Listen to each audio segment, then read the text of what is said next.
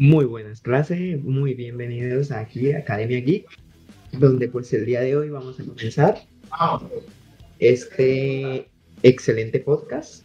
Como tal, este nuevo día vamos a hablar de un nuevo anime. En este momento vamos a hablar de Claymore, como la anterior vez estábamos hablando acerca de la ley de Wiki. Correcto. Esta vez vamos a reestructurar en esta nueva sección, sí, llamada eh, Manifestaciones del Arte Clásico. Y esta vez nos encontramos con esta joya, ¿no? Este, este nuevo, esta nueva pieza audiovisual llamada Claymore, ¿sí? Que curiosamente también es el nombre de, de un artículo que aparece dentro de la propia historia, ¿sí? El cual nos va a ayudar a, a desenmarañar todo este, toda esta um, historia y todo esto con, entre todos los personajes que nos va a mostrar, ¿sí? Bien. Eh, me acompaña pues Camilo, esta vez, igual que en el podcast anterior. Hola. Sin embargo, esta vez voy a ser yo quien presente este contenido, ¿sí? Correcto. Eh, principalmente. Y Y muy bien, Camilo. voy a corregirte con una cosita. Es manifestaciones del anime, no del arte. Ah, lo siento. Bueno, no importa, iremos a... Nuevamente. No, no es necesario. Igual lo iremos aprendiendo durante la marcha. Entonces, Listo. coméntame, Entonces, estamos, eh, bueno, eh, Camilo, como anteriormente tú me habías planteado, ¿sí? Que eh, todo este mundo en, el- en el universo de Weki, esta vez vamos a volver a utilizar el, de recurso nuestra imaginación, Hecho. ¿sí? Muy bien. Esta vez nos vamos a transportar a un mundo no tan desarrollado tecnológicamente, ¿sí? Más o menos es un mundo eh, que no ha tenido un desarrollo como tal, ¿sí? Las personas viven como en un, un intermedio entre lo que sería una época feudal, ¿sí? Y un periodo, digamos que la era de hierro, apenas se estaban forjando las primeras armas con este material. Ok, o sea, estamos eh, contemplando, sí, más o menos un siglo XV, siglo XVI aproximadamente. Efectivamente. Por Un ejemplo. siglo XVI dentro de las ciudades como tal. Ok, Y los pueblos sería- ya estaría relacionado con ese tipo de, de- de edad de hierro, bien. debido a que pues eh, se, se nos evidencia bastante eh, la falta de recursos y, y el uso de las armas como, como, como elemento bélico, eh, armas no proyectiles. ¿sí? Armas de fuego como tal. No, sea- al contrario, o sea, las, la- las armas de fuego todavía no se usan de manera efectiva. Muy bien, se utilizan las armas de corto alcance. Sí, armas. Imagina que, imagina que en este mundo la razón por la cual no ha, no ha habido un avance es debido a que este mundo está siendo constantemente arrasado, ¿sí? Por criaturas demoníacas, por así decirlo. Estas criaturas se conocen como Yoma y según la sociedad son una especie de demonios. Son demonios o seres monstruosos cuyo origen está pues relacionado, bueno, es, es desconocido por las personas, pero sí se sabe que los yomas son algo así como caníbales, ¿sí? Comen personas, se alimentan de, de ellos y se vuelven más fuertes con el tiempo. Ok, eh, pero al ser caníbales, Sí. eso implica que, que tuvieron un origen humano como tal. Sí, diría, diría que sí, no lo aclaran, no lo aclaran en la historia, realmente. Seamos sinceros, no, no, no se nos va a aclarar el origen de los yoma como tal, ¿sí? Van a haber varias teorías que tendremos a lo largo de la historia, ¿sí?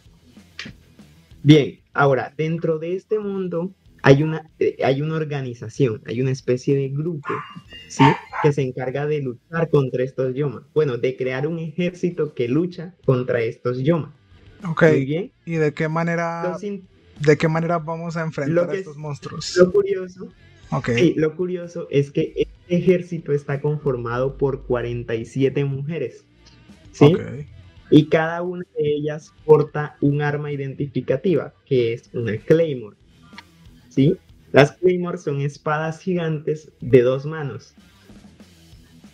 ¿Así el estilo de Guts de Berserk? ¿O va por ese estilo más o menos? Eh, va, va más o menos por ese estilo, ¿sí? Oh. La, ¿O sería algo más? Va más o menos por ese estilo porque digamos que no es una espada tan grande, pero siempre, pues, eh, al ser una espada de dos manos, pues es bastante grande. Y comparado con el hecho de que son mujeres, ¿sí?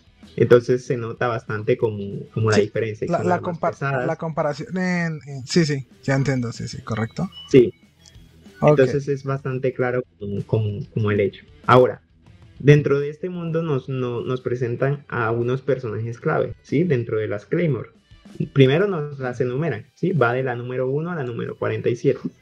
Bien. Nos presentan a la protagonista principal, ¿sí? Que es Claire. La historia como tal comienza con un chico llamado Raki, ¿sí? Que es nuestro protagonista. Al más puro estilo de Weki, ¿sí? Nosotros vamos a ver el universo de Claymore en un principio a través de los ojos de Raki, ¿sí? Porque nosotros también no sabemos absolutamente nada de este mundo. Vamos a ir aprendiendo poco a poco acerca de qué son las Claymore. Y existe una relación muy rara con las Claymores y las personas. Me hago entender porque las personas de cierta forma le tienen miedo y odio a las Claymore porque son bastante parecidas, según ellos, a los Yom, a, a los Yoma. A los Yoma. Yo diría más que es como, como un miedo y un terror o, rabia que les tienen. Como que podría decir. Lo que, lo que sucede es que estas chicas, eh, estas Claymore, por así decirlo, eh, tienen ciertos poderes que están relacionados también a los Yoma. Cuando ellas activan estos poderes para pelear contra los Yoma, sus ojos se cambian de color, se vuelven amarillos. ¿Sí? Ok. Entonces, ¿pero de qué color normalmente son sus ojos? Ya que me recordaste que ellas tienen un apodo en la serie. Sí. Sí, eh, les dicen las, las brujas de ojos plateados. Porque normalmente sus ojos son plateados y que a la hora de luchar es cuando cambian de color. amarillos. Correcto, sí. Efectivamente, sí. Eh, bueno, dentro de la, de la historia, sí, hay algo curioso y es que en un principio no sabemos qué posición ocupa Claire, sí. Eh, Claire, pues, eh, se, le, se le dificulta en un principio pelear con algunos Yoma, vemos que como que no es tan fuerte.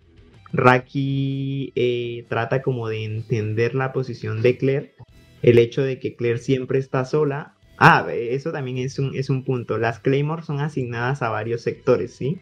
Siempre pelean sola por eso mismo, porque cada una tiene como un territorio que le es asignado por la, la organización. Sí, si no estoy mal, son 47 por el hecho de que técnicamente pues son 47 áreas, las cuales...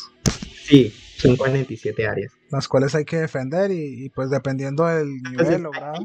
hay, algo, hay algo muy gracioso y es que Raki, a pesar de que es un chico como de la calle, de todo esto del pueblo, sí, es un chico de pueblo. porque sus papás fueron asesinados, él, no sabe realmente en un principio qué están las Claymores. Eso se me hizo muy, muy curioso. A mí también. Y queda como, bueno, ¿qué, es una Claymore? Y uno como, pero si tú vives en este universo, ¿cómo no sabes qué es una Claymore? Y al parecer es, la organización es bastante antigua, ¿sí? y la costumbre de las Claymores es bastante es bastante longeva. Se reporta un Yoma a la organización, sí. Okay. Se una aldea reporta un Yoma a la organización y la organización a la Claymore. Sí, no es como que las Claymores vayan vagando sin rumbo, ¿sí? Ellas son asignadas, eh, son enviadas a un pueblo o a X territorio dentro de su zona debido a que se han reportado casos de Yomas. O sea, se solicita a la, a la Claymore donde se haya visto, donde hayan habido casos de ataque por un Yoma. Sí. Entonces, eh, como tal, el primer encuentro de, Claire y Raki es cuando eh, Raki es herido por un Yoma. ¿Sí? Eh, y los habitantes ¿sí? Los habitantes expulsan a Raki, los habitantes del pueblo expulsan a Raki porque tienen miedo de que Raki se transforme en un Yoma, ¿sí? Porque eh, lo que sucede es que el hermano de Raki, ¿sí? Era realmente un Yoma transformado, ¿sí? Había asumido la forma del hermano de Raki. Correcto. Sí, entonces Claire, Claire básicamente toma a, Raki después de que, de que pues Raki se estaba muriendo en el desierto, ¿sí? Sí, pero, pero hay que aclarar que, que principalmente antes de todo fue, o sea, él estaba en el desierto porque lo echaron, ¿no? O sea, tenían miedo de que si el, si el hermano era un, era un, un Yoma, era muy probable que él también lo fuese. Y no fue porque lo echasen que él terminase en el desierto, sino que él fue el que dijo, voy a ir detrás de Claire. Porque más, principalmente... fue, fue, también como, ah... no tengo dónde ir, allá está Claire. Sí, correcto, continúa. Bueno, entonces, eh, también vamos descubriendo como cositas en lo que avanzan los, capítulos de cómo va funcionando internamente lo que es la organización y su relación con las Claymores, ¿sí? No hay un jefe inmediato como tal para las Claymores, o al menos eso es lo que yo entiendo, porque no se nos muestra que por lo menos ella tenga que informar a la organización de algo, salvo a que, bueno, ya el, ya el Yoma está muerto tampoco veo lo que es la gestión de, pagos, ¿sí? Si, si, se, si, si bien se, no, se nos indica que la aldea reporta un Yoma y la organización envía a la Claymore asignada al sector, no se nos explica en un momento si hay una especie de canjeo o de pago. Bueno, sí, aparte de esto, como te estáis... Sí, porque, ¿sí? Eh, sí, porque como, como tal, como tengo entendido, ellas no reciben el pago, ¿no? O sea, tan pronto como se encargan de, o bueno, cuando llegan al pueblo y ellos les dan el pago, ellas lo rechazan automáticamente, sí. ¿no? Sí, ellas dicen que ya la organización eh, se encarga de eso, ya, o eso es directamente con la organización, pero a ellas como tal no se les paga. Sí, tengo entendido también de que es porque las Claymore no necesitan tanto, tantos recursos sí pueden comer una vez a la semana y eso es suficiente para su metabolismo.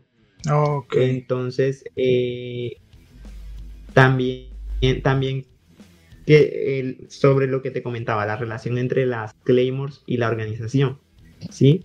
Eh, en uno de los capítulos se nos muestra que aparece un, jefe, ¿sí? De la organización y, y, se le entrega a Claire lo que es una carta negra, ¿sí? Nosotros no sabemos qué significa en un principio lo que es la carta negra. Claire toma la carta y ya sabe lo que tiene que hacer automáticamente.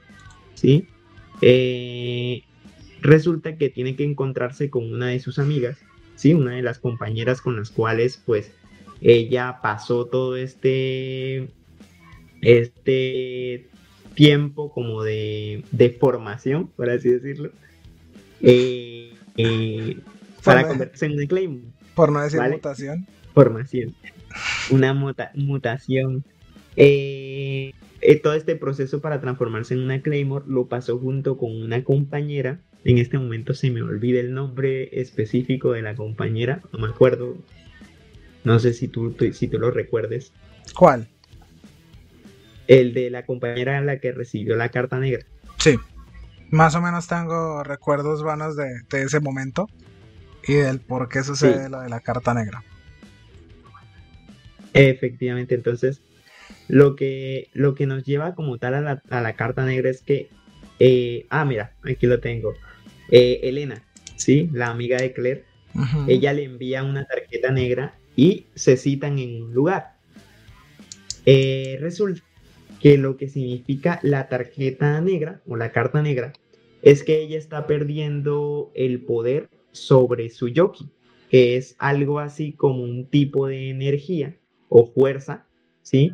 Que es comparable a la habilidad de los Yoma y es a la cual ellas recurren para aumentar como todas sus habilidades físicas, ¿sí? Eso es lo que hace el proceso de que se, les ponen los ojos amarillos, se vuelven más fuertes, más rápidas y, pueden enfrentar a los Yoma más poderosos, ¿sí? Aunque Resulta que al perder el control... Sí, dime. Ah, espera, una interrupción. Aunque creo que aquí ya nos explican más o menos sobre el por qué es que eh, ellas tienen estas habilidades, aunque puedes continuar. Sí, eh, ellas nos en este capítulo se nos explica que al perder el control sobre su yoki, correcto, ¿sí? Sí. ellas eventualmente se transforman en Yom, ¿sí? pero no en, no en cualquier tipo de yoma, es un yoma más, o sea, un tipo de yoma más fuerte. Y cuando ellas sienten que están perdiendo el control sobre ellas mismas, ¿sí? Se empiezan a perder como tal la mente, a transformarse como tal en lo que es un yoma. Ellas recurren a la organización y crean esta tarjeta negra y piden que eh, ponen como el símbolo, porque cada una de las, de las Claymore tiene como un propio símbolo, eso se me olvidó mencionarlo. ¿Sí? No. Ponen el símbolo sí, lo de la, de la. Sí, ponen el símbolo de la Claymore que quieren que las mate. Sí. Sí, que quieren que las elimine, que las libere del, del tormento. porque es, al parecer también es un proceso doloroso el irse perdiendo a sí mismo. Entonces, como para evitar todo esto, exacto, para evitar como todo esto y poder morir como con dignidad, es que recurren a este, a este sistema. ¿Sí? Correcto. Aunque eso sí, eh, un detalle es que esos es algo que no, no hemos aclarado y es que lo mencionaste al principio por una manera distinta, ya que pues estos símbolos lo que representan en realidad son los números del 1 al 47. Vaya, ese, dato no lo sabía, la verdad. Sí, es un dato curioso que aparece ahí y es, es mismo. ¿Por, qué? Porque más adelante. Pero, ¿en, qué, simbología, qué simbología es esa? No recuerdo la simbología. No, eh, parecían runas, pero no, yo también pensaba lo mismo. Pero más adelante, cuando están con otro grupo de Claymores, ellas mismas eh, las reflejan con la número 4 o la número 3, ¿sí? Y hacen el símbolo de ellas. O sea, ese símbolo representa como tal un número del 1 al 47. Vaya, vaya, ese dato sí no me lo sabía. Yo pensaba que eran runas o algo así. O algún símbolo personalizado. Ah, hay que, hay que consultar de dónde salen esos símbolos, pero bueno, continúa. Bueno, bueno, entonces sí. Eso es lo que sucede como tal en este capítulo. Sí, Elena eh, solicita lo que es la, el, pues el asesinato por parte de Claire. Sucede lo que tiene que pasar, sí, no es un capítulo motivador en el cual digamos, ah, Elena se recuperó, y eso es lo que tiene Claymore, ¿no? No, no, tiene, no tiene capítulos motivadores. No tiene finales, o sea, finales como todo se va a solucionar en el transcurso del capítulo, ¿no? Simplemente la solución puede ser, en este caso, planteada desde el principio, ¿sí? Yo quiero que me asesine Claire, pues tiene que suceder. Mm, entonces, Así, o sea, a pesar de ser una historia que, va de principio a fin, cada una de sus historias, o bueno, de sus capítulos son técnicamente autoconclusivos, ¿no? En cierta manera. En un principio, en un principio son autoconclusivos, no tienen, no tienen cierta relación espacio-temporal, no, no podría saber. Pero eh, lo que sí empieza, sí empieza a tener un trasfondo eh, a partir de creería que es a partir del cuarto capítulo que empiezan a, tener trasfondo. Ok. Que es cuando. Cuando eh, Claire recibe bastante daño por parte de un Yoma. Y em, en este capítulo tengo entendido que a Claire le estaba costando bastante la regeneración. Sí, porque ella ya había tenido un combate anteriormente en una iglesia. Eh, en una iglesia de una ciudad en donde estaba prohibido la entrada a las Claymore. Sí. Sí. Eh, eh, no, creo que es. Creo que eso es después de lo de Elena. Sí, es, después de lo de Elena. Sí, sí. Entendido. Ellas llegan como una especie de ciudad amurallada. Sí, correcto. ¿Cómo era que se llamaba la ciudad? Y dentro, dentro de la ciudad eh, resulta que sí había un, un Yoma. Esta ciudad supuestamente eh, brillaba porque decía que estaba prohibido la entrada de seres no naturales, no, sobrenaturales. ¿Sí? Entonces decían que no habían Yomas, por ende no pedían la solicitud de las Claymore. ¿Sí? Eh, sin embargo, la organización envía a, a Claire debido a que sí les hicieron una solicitud, pero la solicitud fue anónima. ¿Sí? Eh, y Claire, a Claire la obligan a, tomar unos medios que crea la organización sí. para suprimir el poder del Yoki. Entonces, primero, eh, Claire pierde la habilidad para detectar el, el, el Yoki de los Yomas. Por ende, no sabría cuál es la persona eh, que, pues, o sea, las Claymore son como radares. Ellas pueden detectar a los yomas a pesar de que los yomas se transformen. Sin embargo, con esta medicina, pues ella no puede, no puede realizar esa. Sí, no tiene. Entonces tiene que recurrir a lo básico, ¿no? Sí, correcto. Sí, tiene que recurrir como tal a chico. Bien. Entonces, con tenemos un capítulo detectivesco. y eh, como tal, ya aquí uno puede decir que, bueno, Raki ya es el sidekick completo de Claire. Eh, porque, pues aquí, a pesar de ya estarlo siguiendo, porque Raki también ayuda a desenmascarar a este, a este nuevo eh, Yoma, ¿sí? Que resulta ser nada más y nada menos que el mismo sacerdote que hizo la solicitud. No, ahí te equivocaste. ¿Sí? Sí. Oh. Depende, depende, depende si lo estás evaluando desde el manga o desde el anime. Aunque creo que es lo mismo. En el anime, no, no, es, no es el mismo cura. Es uno de los cadáveres que estaba en la, en la, ¿cómo se llama esto? En el en el sepulcro. Sucede que se camuflaba como uno de los cadáveres de uno de los antiguos, de los antiguos sacerdotes. Excelente, sí. Porque en esa escena. Yo más, sí. Sí, porque en esa escena, en esa escena lo que hace Claire, porque es que en esa muchos le tienen desconfianza, pero se descubre que el Yoma no se, o sea, se encontraba más que nada en la iglesia central de la, de la, del pueblo.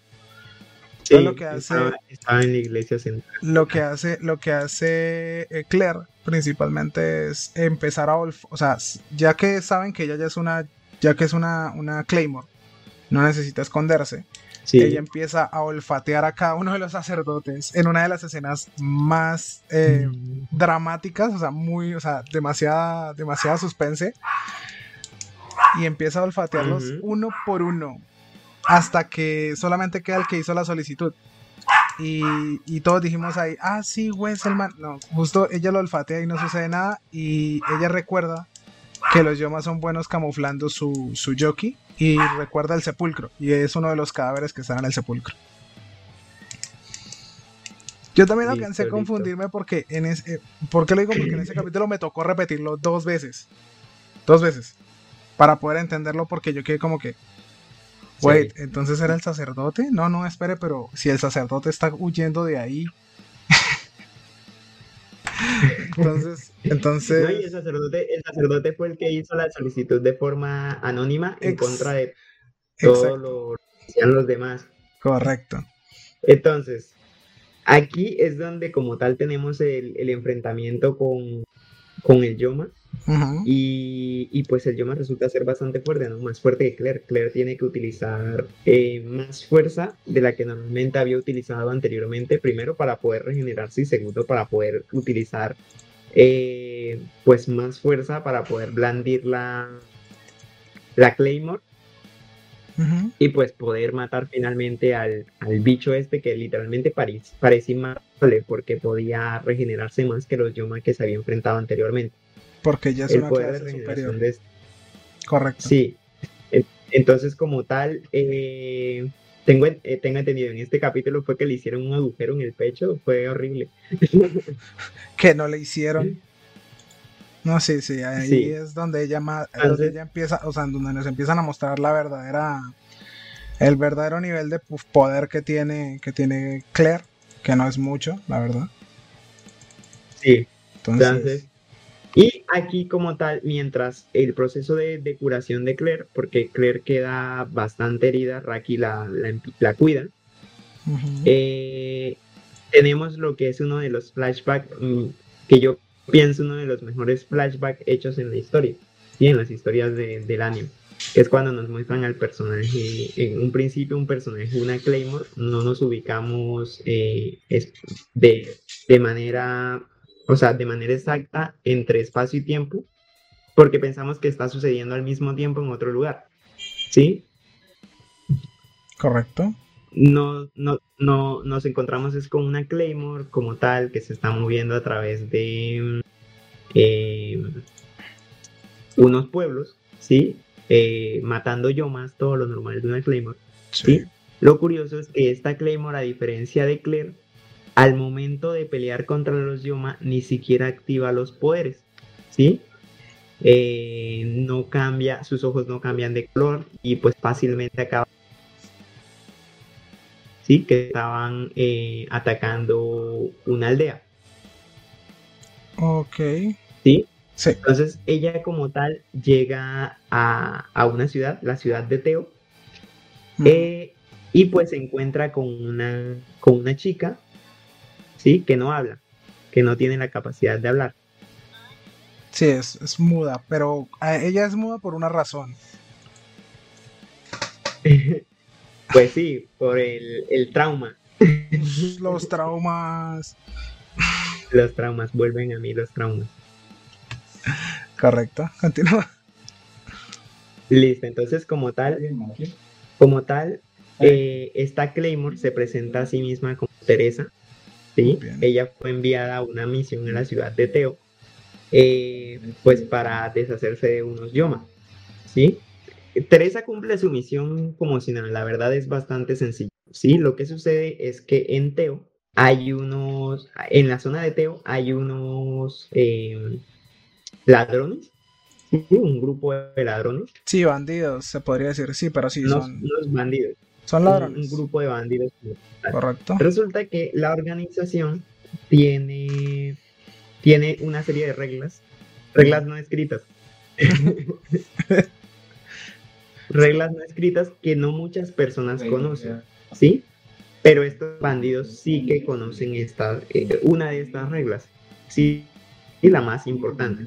Y es que las Claymore tienen prohibido matar humanos. Tienen completamente prohibido matar humanos. ¿Sí? Ah. Ok. Entonces, absolutamente no importa nada de lo que hagan estos humanos, las Claymore no pueden tocarlos. ¿Sí? Entonces, ten, esa regla, ten esa regla fija. ¿Vale? Porque es importante. La, tendremos en, la, tendremos en cuenta. Solo que, solo que ya más o menos sé por dónde van los, los, los hilos.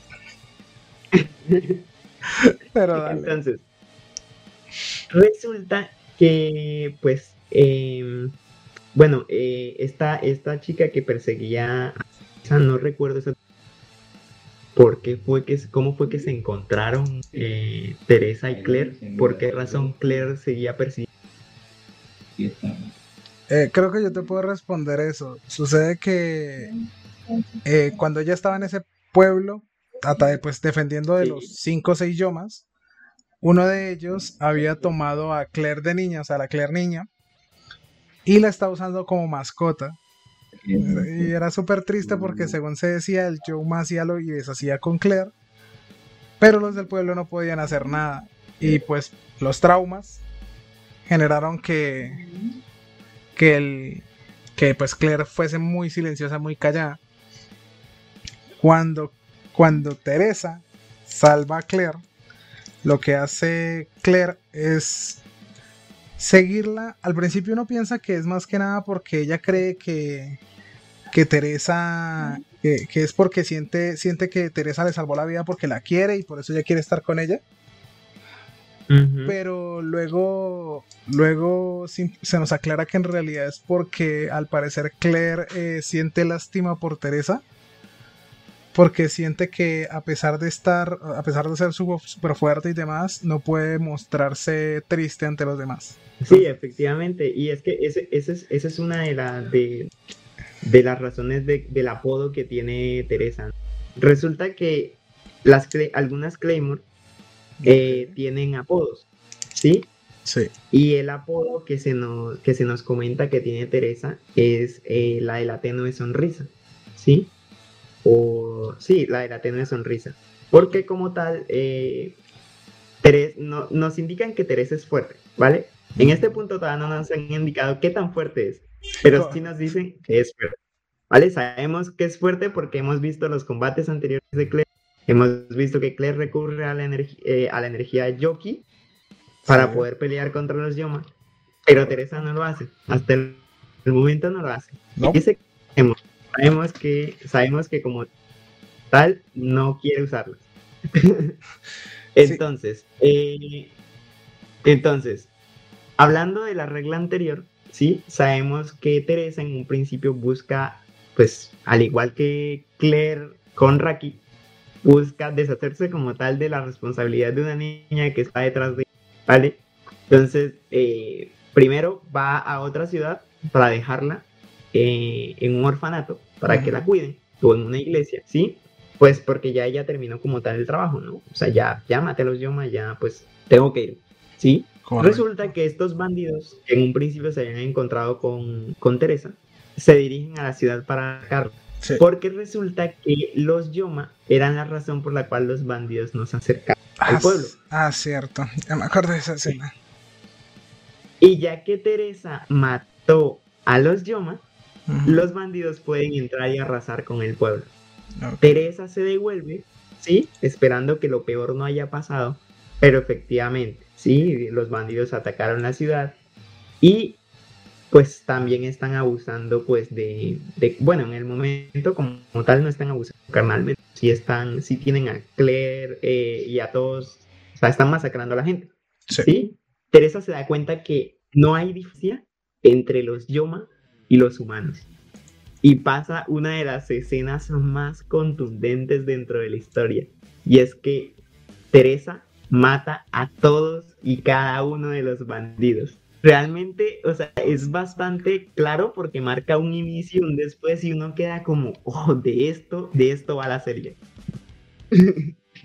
oh, yeah. Resulta que todo este conflicto que sucede llega obviamente a oídos de la organización que Teresa, pues, mató a todo el grupo de bandidos. Claro. ¿Sí? Sí obvio, imposible que nadie se enterara, ¿no? sí, sí, ellos tienen conocimiento de todo sitio. Y resulta que aquí se nos aclara quién es Teresa. Teresa es la número uno de la organización, ¿sí? Teresa, la de la tenue sonrisa. Esa es la razón por la cual ella no tenía que quiera. Repite esa última que Teresa es la más fuerte de la. Bien. Dime. Repite eso último. Es que se cortó.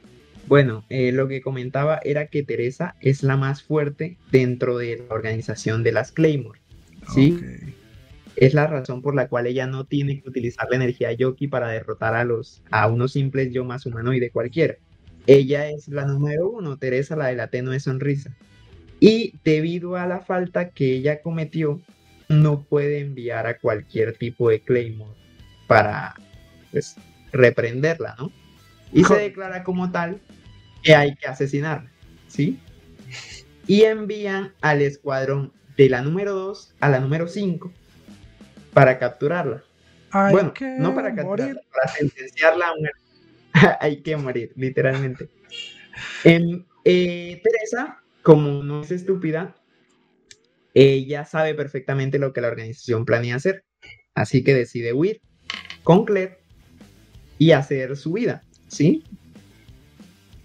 Eh, fuera de la... Creo que... Eh, tratar de hacer su vida, ¿sí? Creo que, creo que más o menos va de la siguiente manera. Eh, primero pues aparece el tipo este misterioso que, reclama el dinero y le dice, entrégate, te matamos, problema resuelto. O sea, es, la vida fácil. Y creo que ahí es cuando ella hace un, un, un cambio de chip. O sea, ahí es cuando el, el cerebro le hace clic y ella dice, no, ahora voy a seguir mi propio camino y voy a ser feliz como siempre quise y se lleva a Claire de la mano. Exacto. Y ahí es cuando comienza todo lo que dijiste tú de que vamos a buscar de la 2 a la 5 para que la maten. Efectivamente, sí, la, organización crea un, grupo, eh, ¿cómo se llama? Un, un, grupo de frente de la muerte. Yo les digo las sentenciadas a morir porque yo dije, uy, no, Teresa se las garcha. Y efectivamente eso es lo que nos muestra. Teresa tiene una ventaja sobre la número 2, la 3, la número 4 y la número 5. Bueno, en realidad, en realidad la 3 a la 5. Bueno, desde la 3 a la 5 tienen una ventaja súper superior. Porque es cuando nos presentan a la, a la 2. A la ex número 2, que ahora es la número 3, y la nueva número 2, que pues al parecer es una novata. Sí. Eh, pero tiene una facultad especial. Teresa dentro de todas las Claymore es la que tiene la mejor capacidad de localización a través del Yoki. O sea, tiene una capacidad de lectura de Yoki superior a todas las demás, razón por la cual en las peleas de la 3 a la 5 ninguna es capaz de seguirle el ritmo. Incluso con sus habilidades especiales de las cuales están tan orgullosas, Teresa muestra que fácilmente se puede librar de ellas. Excepto de la nueva número 2, a la cual al parecer Teresa no es capaz no solo de leer su Yoki, sino que tampoco puede predecirla. no puede detectarla, es como si fuera un ser que no existe. Como si fuese un ser humano, más que nada. Exacto, como si fuese un ser humano. Y eh, como tal, entonces Teresa tiene que enfocar su atención en esta nueva número 2.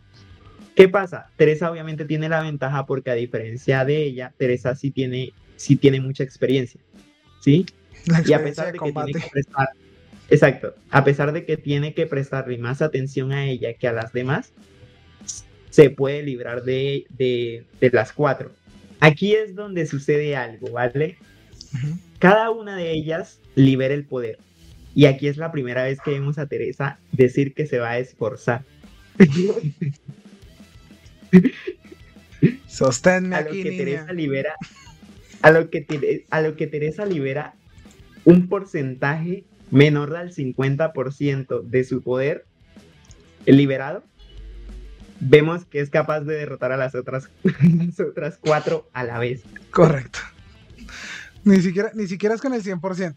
O sea, es, como que pues, voy a esforzarme un poquitico, nada más. Así. Exacto. Activa un porcentaje menor al nivel del 50% y es capaz de enfrentar cuatro atacándolas a la vez. ¿Sí? Lo que sucede es que la nueva número 2, que la llamaremos esta vez ahora sí por su nombre, Priscila tiene poca experiencia de combate y libera su yoma, ¿sí? Libera el yoma por la frustración, por no poder ganar la Teresa. Libera un yoma, un yoki más allá del límite, ¿sí? Todos sabemos qué sucede cuando una Claymore supera su límite, ¿sí? Se empieza a transformar como tal en un yoma. Correcto. Pero a diferencia de transformarse en un yoma, ella se transforma en algo que vamos a empezar a conocer en este nuevo término, que es una cacuseya, ¿sí? Así es como se le presenta. Tengo entendido que el nombre en español, la traducción en español que le dijeron era como, no recuerdo, un ser no, los seres habitales son eh, ah, diferentes. El despertar, se le denominó. Ok. O sea, cuando, cuando una Claymore llegaba y pues sobrepasa el límite, según estoy revisando por aquí, eh, ella despierta. Entonces, así se le dice. O sea, son los despertados o cacuseyas, y, y aquí como tal sucede el asesinato más desprevenido que me he topado en una historia. Yo literalmente no esperaba que Teresa muriera. Teresa se descuida un momento. Sí. Y va, y va a, tratar de ayudar a, Priscila. ¿Sí? Decirle que pues ya no, ya está más allá de la salvación. Entonces la va a matar para que ya no tenga que seguir sufriendo. Sí, y Priscila nos muestra que va a ceder. Sí, dice, bueno, mátame, ¿vale? Y en un momento, aprovechó el momento de piedad de Teresa, tomó su espada y le cortó la cabeza. Wow. Así termina como tal el flashback y nos muestran como tal es a, a Priscila también matando de la número 3 a la número 5 Teresa ya está muerta y dejando viva a Claire, ¿sí? La ignora completamente y se va a seguir comiendo, porque al parecer despertó con mucha hambre y pues desea seguir devorando gente. No sabemos la razón por la cual Priscila la ignoró completamente a, Claire. Uno diría, bueno, tal vez no la vio, no la notó, estaba enfocada en otras cosas. Pero como tal, Claire es la única superviviente de este enfrentamiento, ¿vale? Llegan los hombres de negro y Claire eh, se queda con la cabeza de Teresa, ¿vale? Aquí asumimos que ya sabemos qué es lo que sucedió, ¿vale? Que Claire entró en este proceso de transformarse en una Claymore. Correcto. ¿Vale? Y que a diferencia de las otras Claymore, eh, cuando se nos explica que el proceso de mutación de las Claymore es a través de la carne de los Yoma. Sí entendemos que el proceso de transformación de Claymore, fue, de Claymore de Teresa fue diferente. en vez de utilizar carne directa de los yomas, utilizaron la cabeza de Teresa. Sí, correcto, fue de Claire, correcto, sí. Sí, el proceso de transformación de Claire fue diferente. Utilizaron la cabeza de Teresa, ¿vale? Correcto. Volviendo en el tiempo al presente, eh, eh, se crea la organización busca crear un grupo para cazar una cacusella y eh, Claire es enviada junto con eh, otras Claymore, ¿sí? Aquí es donde conocemos a las coprotagonistas, por así decirlo, secundarias protagonistas, que es el grupito de Claire. No diría, no, diría pero ellas, sí. Es que es el, es el grupito de las Sí, es decir, al menos así es como le dices. Es, un grupito, sí, exacto, es el grupo de las inadaptadas y pues durante la serie es un grupo que vamos a ver un poco más, más, o sea, más veces que el resto de, grupos, porque algo que omitiste es que luego de eso creo que, creo que ya es cuando se separan tanto Raki como, como Claire, ¿no? Eh, no, pero todavía no se han separado. ¿No? Todavía en este punto no se habían separado. Ok. No, miento. Sí, sí se habían separado en este punto. Sí.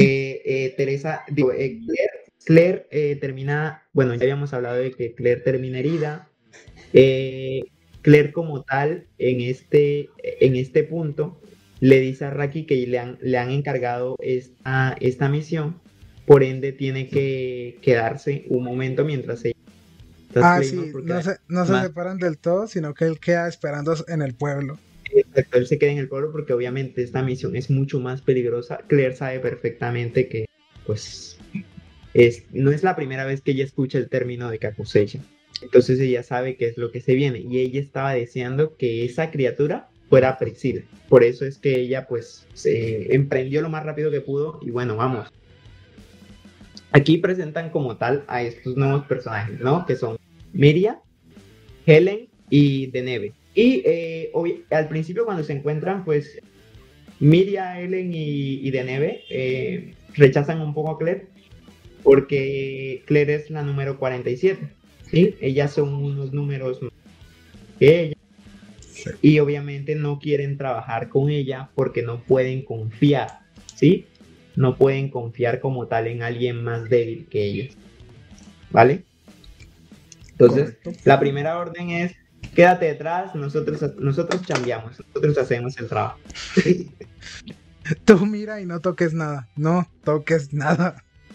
No toques nada. Bueno, eh, como tal, em, se asume se asume que la cacusella, bueno, primer, en primer instante, eh, descubren que la cacusella, primero que todo, sí, a pesar de que las Claymore son todas mujeres, eso es lo queda como, bueno, ¿y, qué me estáis con Tyner? Sí, o sea, no deberían ser todas mujeres. ¿Qué hace un hombre convirtiéndose en un, en un Sí, aquí entonces descubrimos que hubo una generación eh, de hombres. Sí, las primeras Claymore no fueron mujeres, sino que fueron hombres. Eh, ¿Qué podemos sacar también de una conclusión de esto? Que hay varias generaciones. ¿Sí? Eh, no es como que las Claymore vayan cambiando, bueno, las Claymore van cambiando eventualmente. Eh, Claymore muerta, reemplazo. Eso es, una máquina, eso es como las fábricas chinas. Muere un niño, ya tienen otro preparado. Ya es como los call centers. Como los call centers. También, si vamos, a, si vamos a, la, a, la, a, la, a la realidad latinoamericana, es como en los call centers, sale uno, entran tres vamos. Sigamos. Continuando. Entonces, entonces, como tal, eh, se nos comenta, no, eh, este Kakosella es un hombre, eh, a pesar de que pues todas las Claymore son mujeres, nos muestran que pues había hombres, pero debido a que los hombres tenían un problema, que es que ellos sobrepasaban los límites más rápido que las mujeres. Sí, es, decir, es decir, las mujeres tenían un autocontrol mucho mayor. Exacto, los hombres al parecer al sentir el éxtasis del poder se sentían más tentados a sobrepasar el límite. Pinches ¿vale? Y eso hacía... Técnicamente. eso hizo, que la generación... eso hizo que la generación de los hombres no durara mucho. ¿Vale? Nuestra, nuestro, nuestro estado horny nos condenó. Técnicamente, sí. Ok. Entonces, eh, primero que todo, Claire, al sentir el poder del oponente, no es como que pueda hacer mucho, ¿vale? Eh, eh, la carusella pues es mucho más fuerte y pues incluso a las otras tres les cuesta bastante, ¿vale? Pero Claire decide hacer algo que en un principio, en un principio, digamos que si esto fuera Dragon Ball, Claire fue inteligente al saber que la Kakusei estaba, era muy superior a ellas. Pero entonces, como en Dragon Ball, Vegeta se deshizo del medidor de poder para enfrentarnos sin camisa Goku. ¿No era, no, era lo que hizo Goku contra Jiren? No, es que me da mucha risa porque es lo primero que me acuerdo. No, no, es lo que hizo Vegeta cuando se enfrentó a Goku, que rompió el medidor dijo, ¿sabes qué? Ya no me importa el medidor, vamos a... vamos a... No, yo creí que era más que nada por lo de... Por lo de... Por lo del ultra instinto también. Ahí, ahí se me vino a la mente, fue el ultra instinto en un principio. por el hecho de que... Entonces... Continúa. Sí, entonces, eh, haciendo pues eh, este uso, lo que hizo que dijo, mira, ¿sabes qué? Ya voy a dejar de sentir su yoki por él y me concentraré solo en pelear. ¿Vale? Es una buena manera de hacerlo.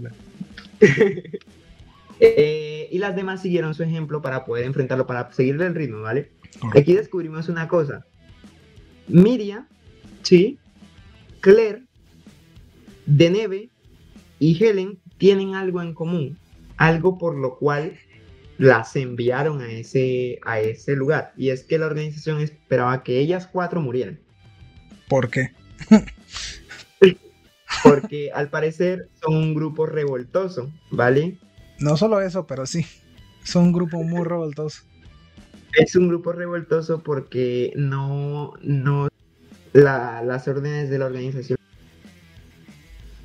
También porque cada una de ellas ya ha experimentado lo que es llegar al límite.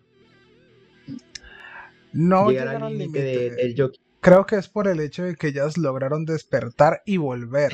porque es que hay un detalle que es que cada una, uno despierta, ya no hay retorno.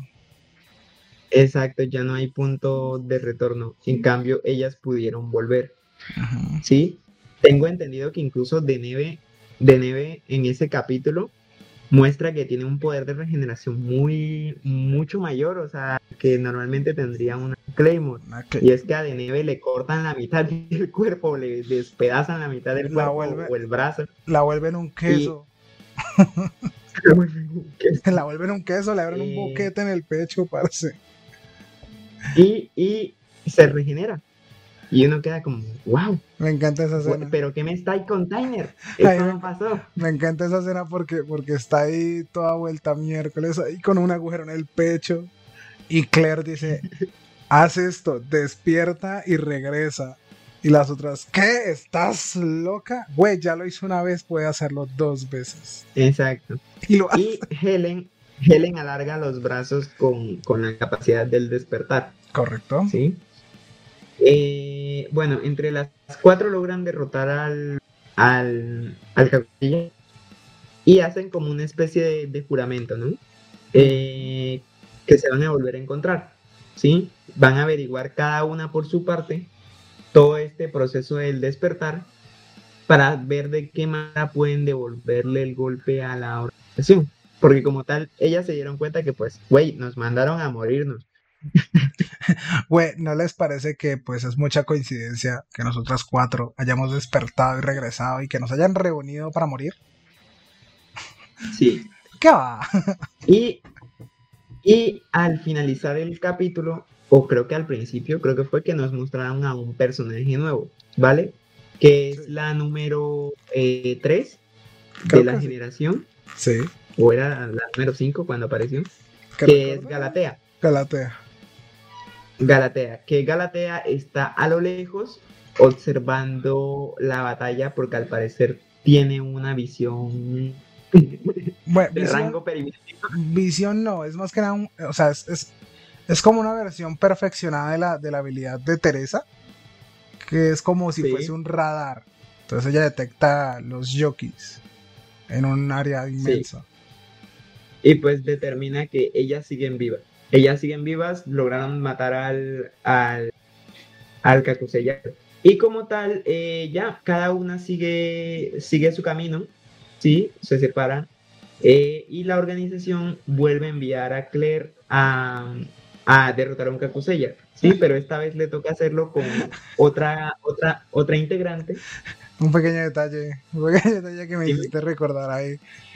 Es que antes de separarse, llegan y dicen, llegan y dicen algo como que, vale, deben recordar que las más fuertes son la número uno, la número dos, la número tres, la número cuatro y la número cinco. Por favor, eviten ante toda costa acercarse a la número cuatro. Exacto, sí, esa es la advertencia con la que terminamos el capítulo anterior y pasamos directamente a que la organización dice a Claire que debe derrotar a un Kakusella y esta vez tiene que hacer grupo con alguien. Y le indican que tiene que hacer grupo con Ofelia, la número 4. ¿Qué sucede? Que Ofelia quiere hacer de esta cacería del Kakusella algo más divertido. Vieja loca. Entonces, en un principio esta tipa está loquísima y le corta las piernas a Claire. ¿Sí? Eh, le corta las piernas a Claire y le dice que despierte para pegárselas de nuevo. Y ella va a divertirse con Raki. Y a divertirse se refiere a masacrarlo. Ojo. Esa, literalmente es voy a masacrarlo hasta que digas que puedes pegar las piernas muy feliz conmigo. Correcto. ¿Por qué? Porque se estaba aburriendo porque el Kakusei ya no aparece. Resulta que en medio de toda esta pelea aparece el Kakuseya. El Kakuseya pelea contra Ofelia y le da tiempo a Claire y a Raki para que huyan. Sí, ellos como aprovecha el bug, corre. Sí. porque yo la verdad dije, no, Raki ya, vaya, sí, o personaje mejor persona. Raki hasta aquí llegó, ya no, lo, ya no lo vamos a ver más. Y, va a ser el que va a hacer que Claire se vuelva más fuerte. Sí, sí, exacto. Es decir, tú simplemente vas a hacer eso, por lo cual Claire se va a esforzar un poquito más. Gracias. Sí. Por cierto, aquí es donde, eh, bueno, Claire siempre habla tipo de la organización. Eh, eh, yo me grabé el nombre de este tipo, precisamente porque es importante, porque siempre aparece. Sí, que es Rubel. ¿Se llama Rubel? sí, se llama Rubel. Wow. Eh, Rubel es el, que tiene, el de la organización que tiene los lentes negros y es calvito. Y... Ah, ya, el que parece Goblin de... Sí, sí, el que parece un Goblin, ya sé cuál es. que parece un Goblin de... De, de Goblin Slayer. De Goblin Slayer. Correcto. Exacto. Anotemos a Rubel. Rubel es importante. Rubel es importante. Rubel, importante de esto. Rubel, siempre está ahí. Bueno, eh, como tal, eh, recordamos, bueno, aparece el Kakusei, pelea contra Ofelia. Aquí vemos que Ofelia es tan fuerte que literalmente Ofelia se, se deshace del Kakusei ella sola. Y pues retoma su masacre, diversión, algo así, con, Raki y Claire, a pesar de que ellos corrieron como medio, medio kilómetro, corrieron mientras Ofelia peleaba contra el Kakuseya y no fueron capaces de huir. Sí. es como que vamos a escapar de Ofe, carajo. Carajo, ya mató al Kakuseya. Entonces, aquí vemos como tal el sacrificio de, de Claire. Claire le dice a Raki que huya. Y aquí pues como tal se separan, ¿no? Ofelia alcanza a Claire Correcto. Después de agacharse al Cacosella. Sí.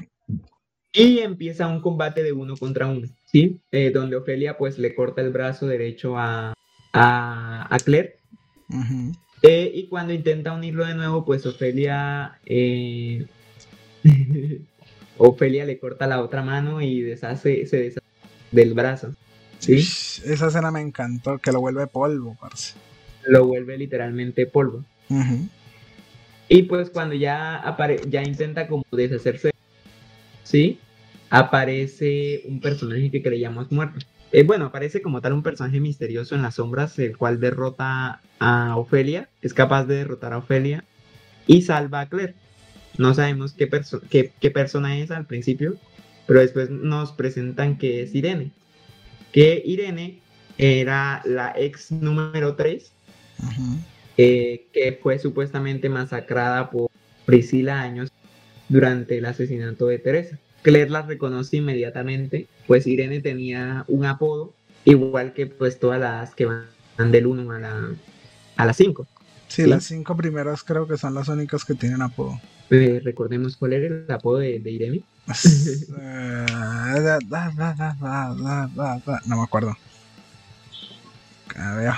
Bueno, con más, eh, se separan estos dos personajes que son Raki y Claire.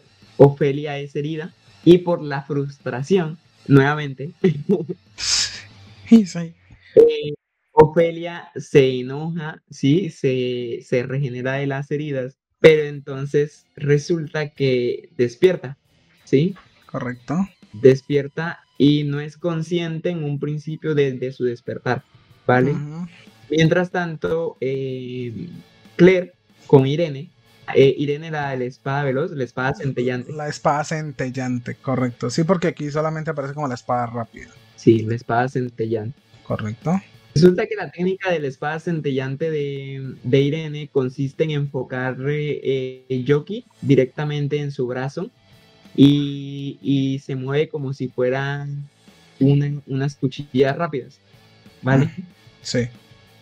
Resulta que pues esta técnica al parecer se la pasa a Claire dándole su brazo y ella lo hace como un acto de, digamos, de fe en el futuro por así decirlo, y de reconciliación con la figura de Teresa. Ok. ¿Sí? Sí. Se lo entrega como tal a Claire diciendo que pues, ella ya no lo necesita, ya que eh, Claire era la prueba viviente de que Teresa vivió. ¿sí? ¿sí? Digamos, tú eres la prueba, sí, eso fue lo que ella le dijo, tú eres la prueba viviente de que Teresa, la de la tenue sonrisa, existió, existió en algún momento. Uf, qué lindo. Sí, qué bonito. Y eh, se corta el brazo y se le entrega directamente a Claire. Claire lo pega con Jockey. Ahí es cuando decimos, uy, Claire es como un, Max Steel de estos antiguos que uno es un Lego. Es un Lego. Entonces, eh, Irene le dice que huya. Sí, Irene eh, piensa bien y dice, oye, ven acá, contra la tipa que en la que estabas peleando, ella está viva. Sí, y probablemente esté enojada. Yo solo, la, yo solo la distraje para correr. Oye, la tipa que en la que estabas peleando está viva. Número uno es más fuerte que tú. Número dos, probablemente está enojada. y número tres, no tienes ni, ninguna posibilidad de ganar. no tiene ni la más mínima probabilidad para, para ganar. Eh, también Irene le enseña a controlar el poder, pero el poder que tiene Claire para manejar el brazo de Irene, digamos que equivale como al 10% de lo que Irene puede. Entonces uno digamos, uy, no, sano, no hay level. Entonces, eh, Claire aún así dice, ¿sabes qué? Yo voy donde está Ofelia o morir en el intento. Sí, es como que... ¿Por qué? Porque le pregunté a mis ovarios y me dijeron que Simón. Entonces, eh, como tal, Ofelia dice, bueno, Ofelia se encuentra nuevamente con Claire. Ahora Ofelia está despertada, sí. Y Claire le dice, bueno, o sea, ¿qué, pero qué carajos.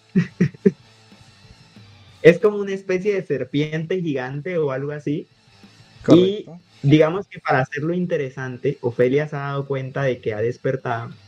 Y eh, Claire no tiene ni la más mínima de pues, un chance, un plus si eres capaz de cortar todo mi cuerpo hasta llegar hasta mí, tú ganas. es como que, huevo. y pues Claire decide entrenar con eso la habilidad de la espada centellante de Irene. ¿Vale? En un principio, eh, yo la verdad creía que no iba a poder y que en algún momento, no sé, algo, otra cosa iba a salvar a Claire. No esperaba que al final sí pudiera.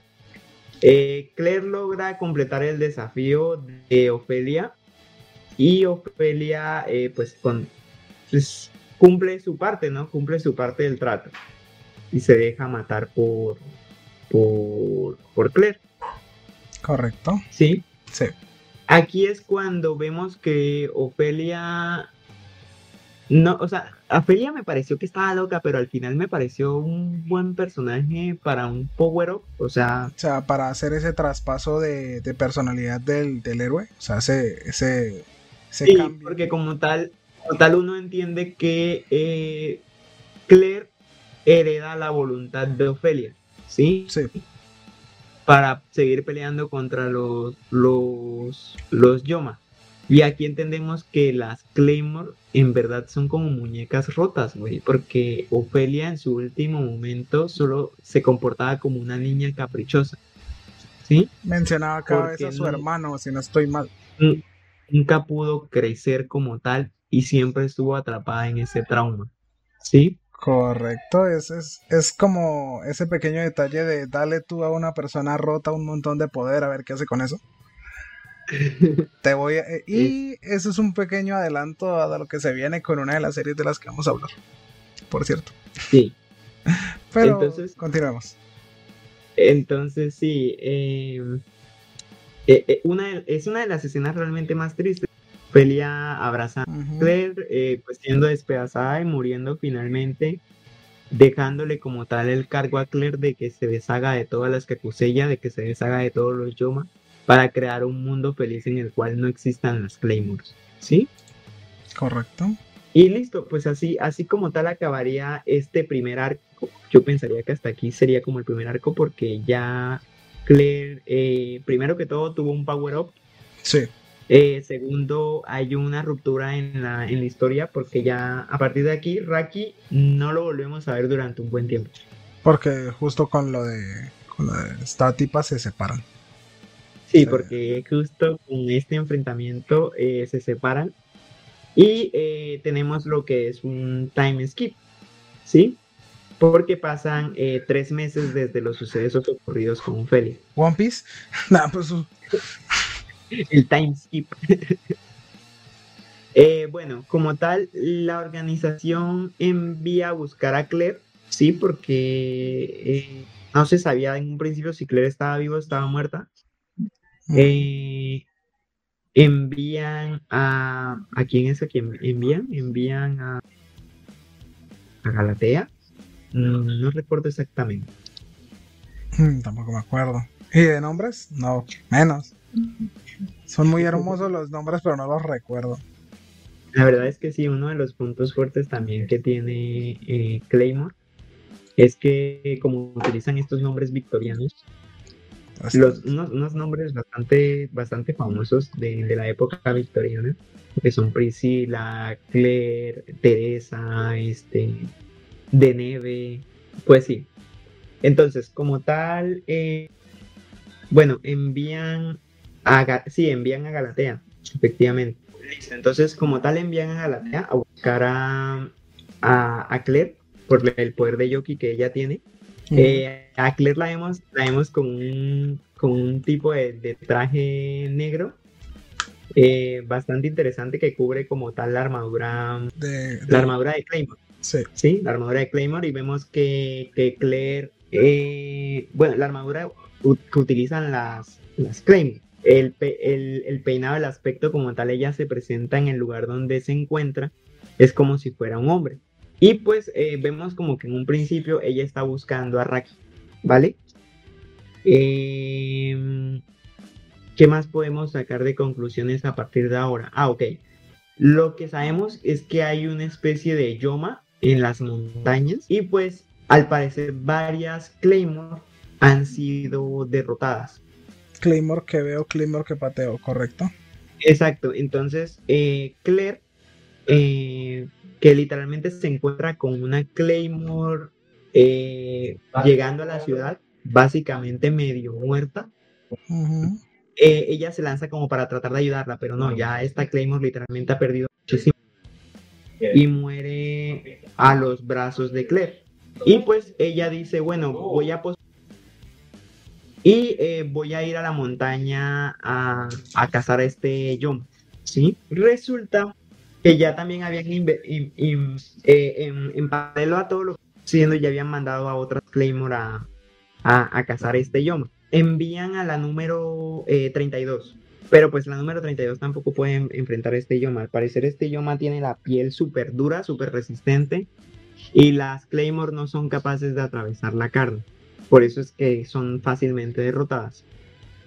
Resulta que en estas montañas... Sí, sí, el Yoma de la armadura. sí, resulta, resulta que en estas montañas primero se nos muestra a un Yoma hombre, ¿sí? A un, a un Kakusella, por así decirlo, que se llama Dove. Sí.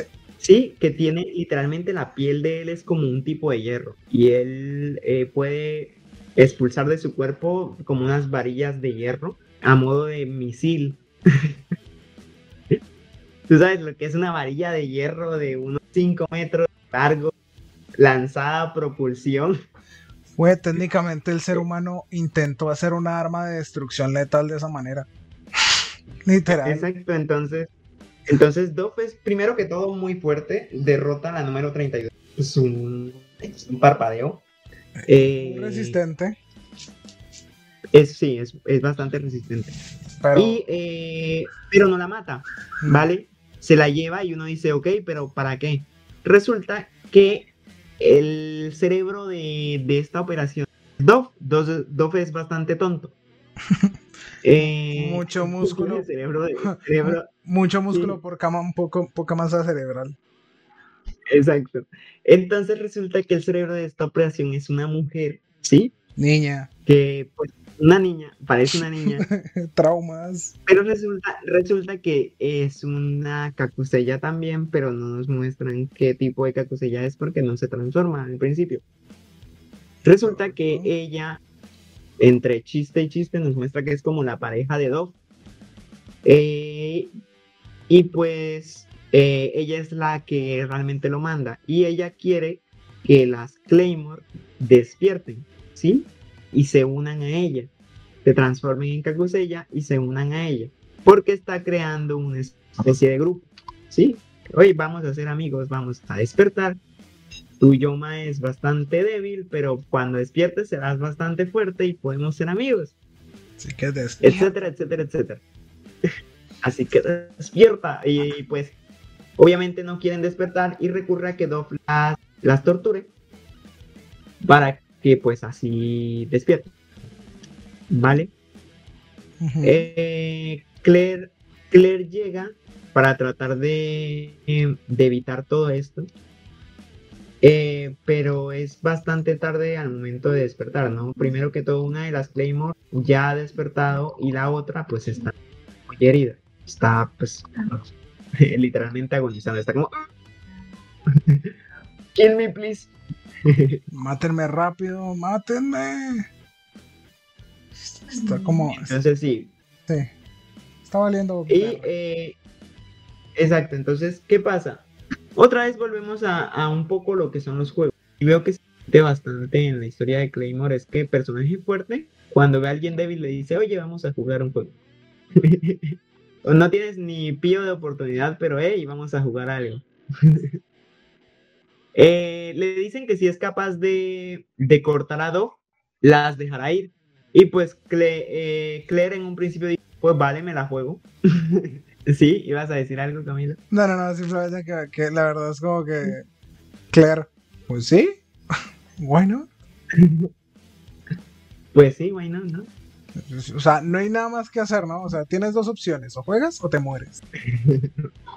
fin. Entonces sí, entonces sí. ¿Qué pasa? Bueno, no sabemos qué tan fuerte es Rifle, sí, ella es bastante creída. Y aparece lo que es eh, antes de, eh, cuando ya está a punto de ser vencida como, tal Claire, porque no es capaz literalmente de derrotar a Dove ni de hacerle daño, aparece lo que es la número 3, ¿sí? Eh, Galatea. Y, y la misión realmente de Galatea era salvar ¿sí? a Jin. Entonces, Jin como tal está atrapada por Rifle. ¿Sí? Sí. Y lo que hace Galatea entonces a Rifle mientras Claire pelea contra Dove.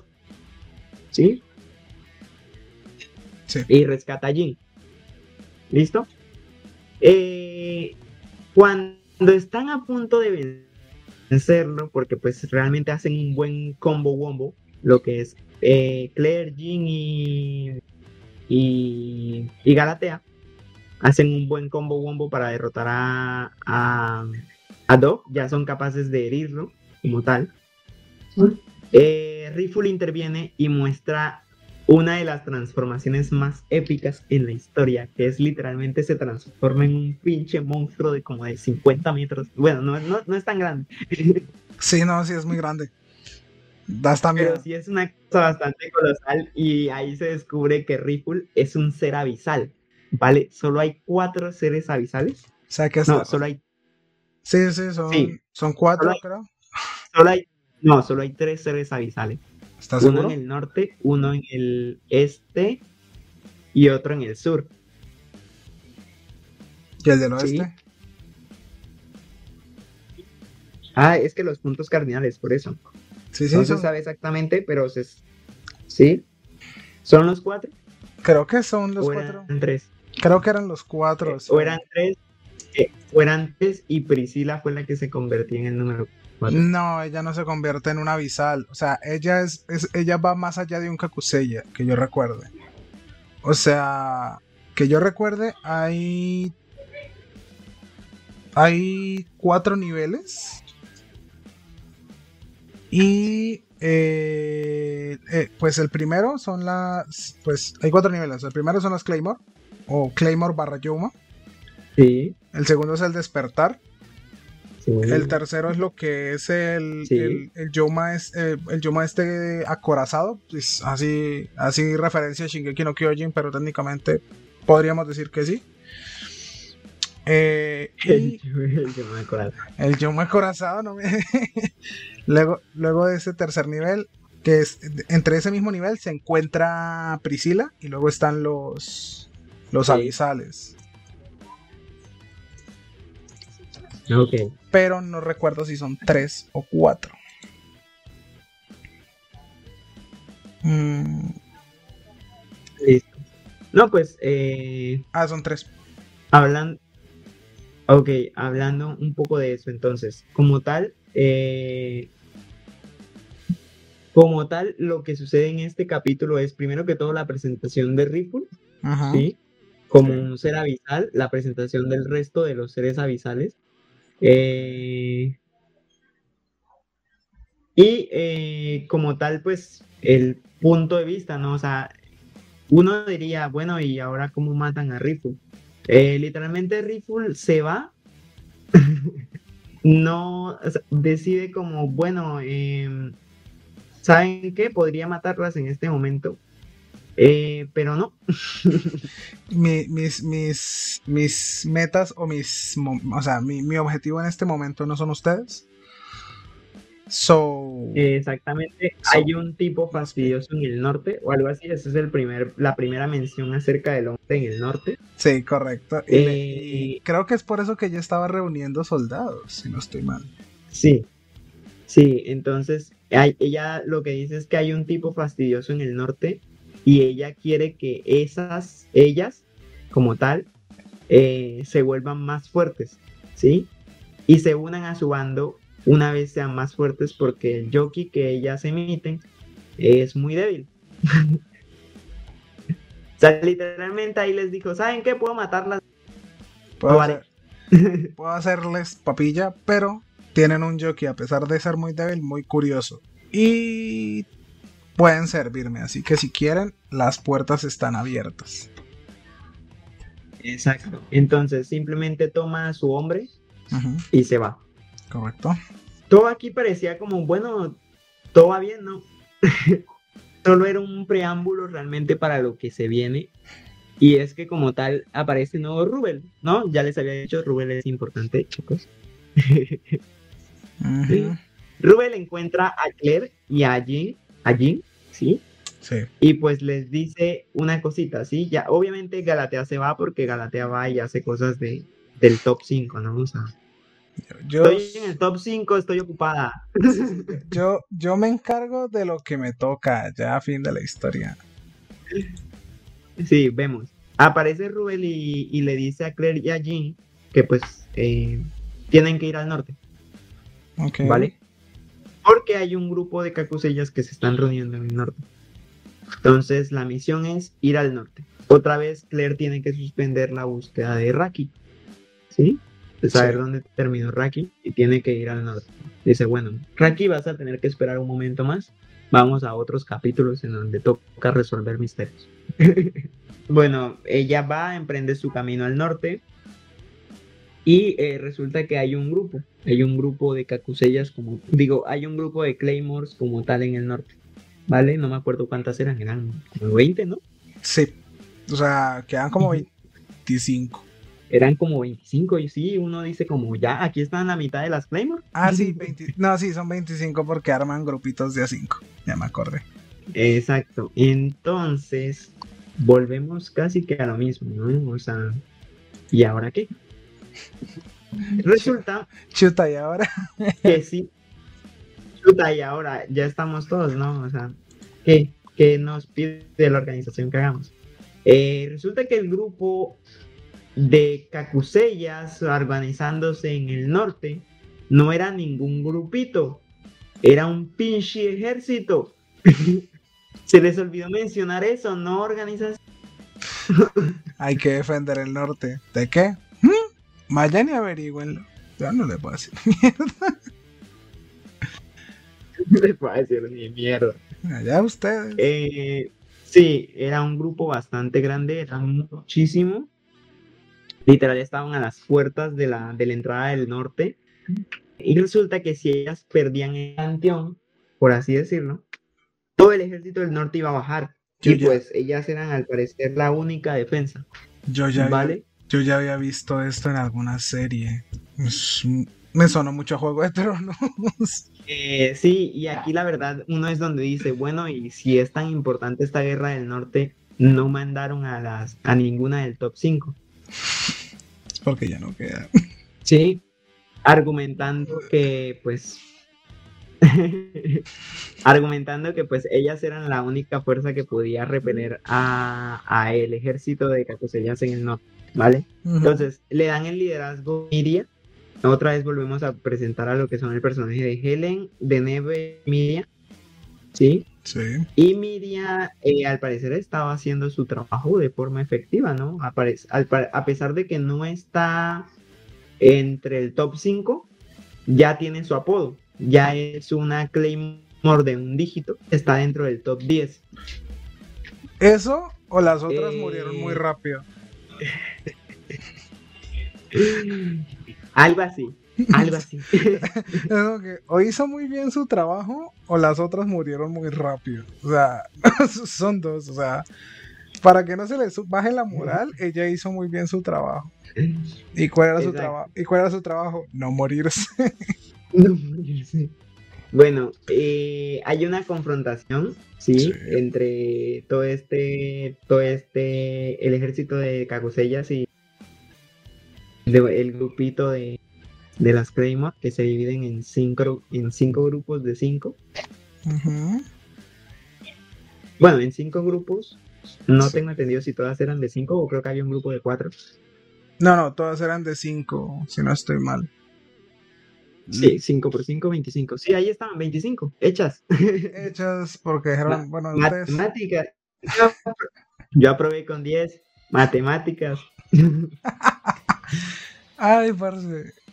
Ay, esto me recuerda. Bueno, luego te comento, continúa.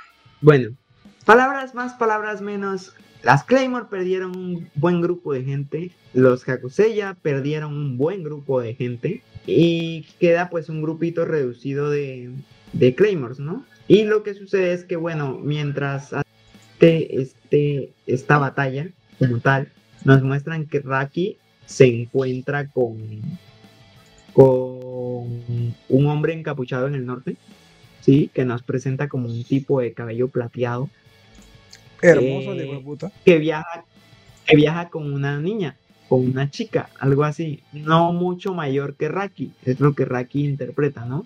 Sí. Eh, esta chica, bueno, Raki estaba en la búsqueda de, de Claire, ¿sí?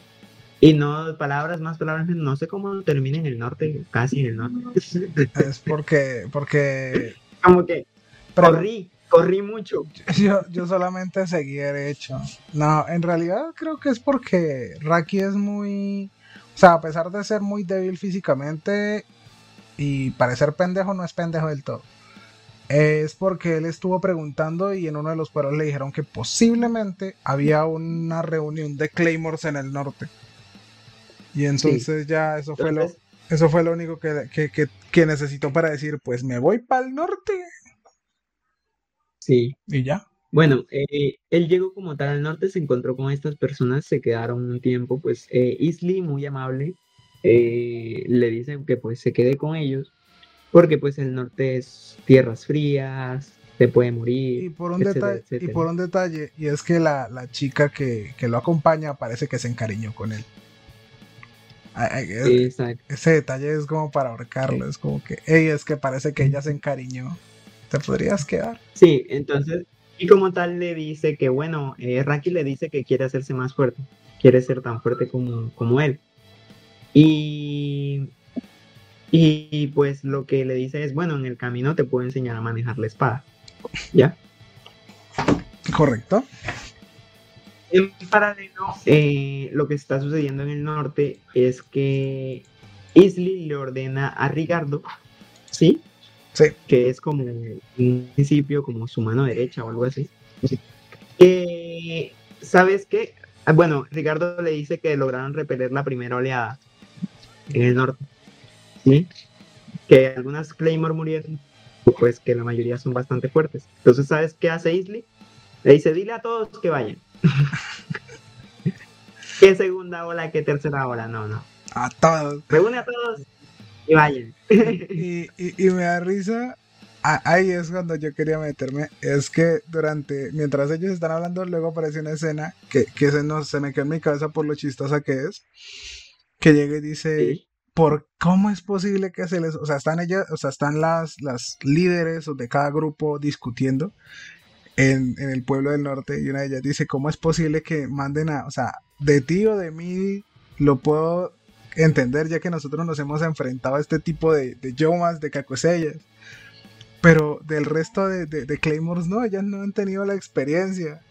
Y dice la otra, güey, se acaban de enfrentar a uno hace unos momentos, ya tienen la experiencia. Eh, sí. So, no tienes de qué quejarte, ya saben a qué se están enfrentando. Exacto, entonces, liderados por Ricardo, llegan como tal al pueblo el pueblo donde ya se encuentran eh, las Claymore. Y, y, pues nada, comienza lo que es el segundo ataque, ¿no?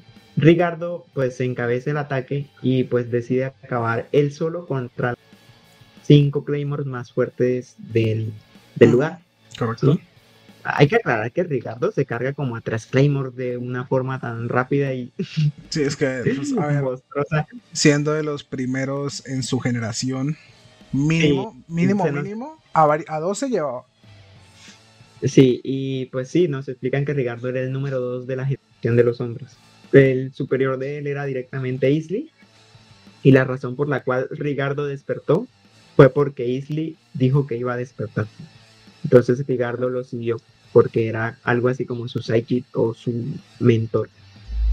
Seguro que no hay nada, eh, no hay ninguna relación ahí entre esos dos personajes que nos quieran contar no sé, no nos lo aclaran como tal. Pues, Pero mientras tanto, Raki descubre que primero que todo Priscila es una cacus. O sea, se lo dice así de buenas a primeras. Ah, eh, sí. Bueno, y yo también. Primero, Raki descubre el nombre de la pelada, que es Priscila. Que al parecer nadie sabe por qué está en forma humana. Y pues Raki, al no conocer del pasado de Priscila, pues dice, ah, es una humana normal y luego la ve comiendo gente. y, y esta es de las escenas que más detesté, ¿sabe? La verdad. Porque, porque es que nos tratan de hacer empatizar con Priscila. Y es que mientras Priscila come, está llorando. O sea, como que, como diciendo, no quiero hacer esto, pero me toca. Y no, güey, no, no funciona conmigo. Son lágrimas de cocodrilo, maldita bruja. es que no logramos perdonar a, la presión. que hizo, ¿no? O sea, todo el mundo amó a Teresa. Creería que todo el mundo que ve el anime ama a Teresa, no al personaje de Teresa. Y cuando Priscila lo mata es como, te odio. Es que es un, es- es un mal trago que toca pasarse a las malas. Pero bueno, entonces se descu- Raki descubre que, Pri- que Priscila es una, una Kakusei, es, bueno, es un despertado. Mientras tanto, sí, mientras tanto Rigardo se está agarchando a todas las Claymore y todas ellas deciden entonces que van a despertar para enfrentar. Pero entonces llega Claire así toda super mamadísima a nivel dios y dice un uno a uno sin camisa, papi. Aquí la única que va a despertar soy yo y tal vez ellas. Como Y tal vez ellas. Y tal vez el chico. Ay, no mames. Exacto. Y pues una de la- uno de los puntos más fuertes de Rigardo es que es sumamente rápido. O sea, no, muchas Claymore no son capaces de seguirle el ritmo porque se mueve muy rápido. Correcto. ¿Vale? Entonces, Claire logra despertar sus piernas, solamente las piernas, ¿sí? Ok. Para poder alcanzar la velocidad de Rigardo, ¿sí? Poquito a poquito lo va logrando, realmente. Y Rigardo lo nota, dice, uy, sano, como que, wow, tengo que acabar con ella. rápido, ¿vale? Exacto. ¿Y qué pasa? Que pues en el enfrentamiento uno contra uno, pues Ricardo realmente en- lo está, se, se nota que Ricardo lo está disfrutando. Se está divirtiendo con Claire, está de, básicamente ninguna otra es capaz de... Y empieza como tal lo que es la verdadera fuerte. Pero Claire logra alcanzar la velocidad de Ricardo, ¿sí? Y a eso sumándole el brazo de Irene y el momento del despertar, Claire logra por unos segundos ser más fuerte que Ricardo. Y eso ya es suficiente para cortarlo. ¿Vale? Sí. Eh, pues aquí pasa como tal el enfrentamiento final, o sea, típico que uno ve, ¿vale? Te enfrento con todo el poder versus te enfrento con el poder y el que gane, ¿cierto? Sí. Y eh, pues logra ganar Claire. Logra ganar Claire. Ricardo es partido en muchos pedazos. Pero entonces Claire tiene un problema. Y es que no logra. O sea, ya despertó, no logra volver. ¿Vale? No está logrando volver. Le Eh, cuesta. porque el poder de Kakusella sí le está costando bastante como, como volver, ¿vale? Eh, sabe que no pues puede controlarse y pues eh, le dice, bueno, intenta como pues que la maten, ¿no? Que la maten, pero entonces algo más pasa y es que llega Raki. Eh, aquí es donde hay una discordancia entre el anime y Y el manga. y es que en, correcto. en este, en este, en este lugar, sí, eh, eh, Claire, como, bueno, eh, Priscila, que estaba pues cerca del lugar, ella siente el poder de Teresa, ¿vale? Porque al parecer Claire al momento de despertar expulsa mucha energía Yoki, ¿sí? Y Priscila no recordaba absolutamente nada. ¿Vale? No recordaba absolutamente nada, solamente sabía que le tenía miedo a los Yoma, que bla, bla, bla, etcétera. O sea, cosas muy básicas. Sí. Pero al momento de recordar el poder de Teresa o de sentir el poder de Teresa, se transforma de nuevo. Y eh, pues va eh, al encuentro con, con Claire, ¿sí? Claire obviamente decide vengar la muerte de Teresa como tal, o sea, apenas ve a Priscila, eso dice, ¿sabes qué? Nos vamos a matar. Ah, sí. Pero antes de que suceda como tal el enfrentamiento, como ta- antes de que empiece el enfrentamiento como tal entre Claire y Teresa, pues Raki decide intervenir, ¿no? Ay, cómo te detesto, Raki, por eso. Exacto. Eh, hay algo que pasa y es que obviamente entre mientras pasan todas estas cosas, Miria explica en un principio, pues algo que ya sabíamos que pues Claire a diferencia de las de las Claymore no es medio Yoma, no es mitad Yoma como el resto de ellas, sino que es un tercio. ¿Sí? Correcto. porque ella tiene lo que es la sangre y la carne. Y pues, ¿cómo decirlo? Eh, quizá eso ayude en el proceso en el que ella es capaz de pasar los límites y volver. Bueno, eh, continuamos, pues Priscila tiene como momentos de flashback en los que recuerda la muerte de los papás, bla, bla, bla.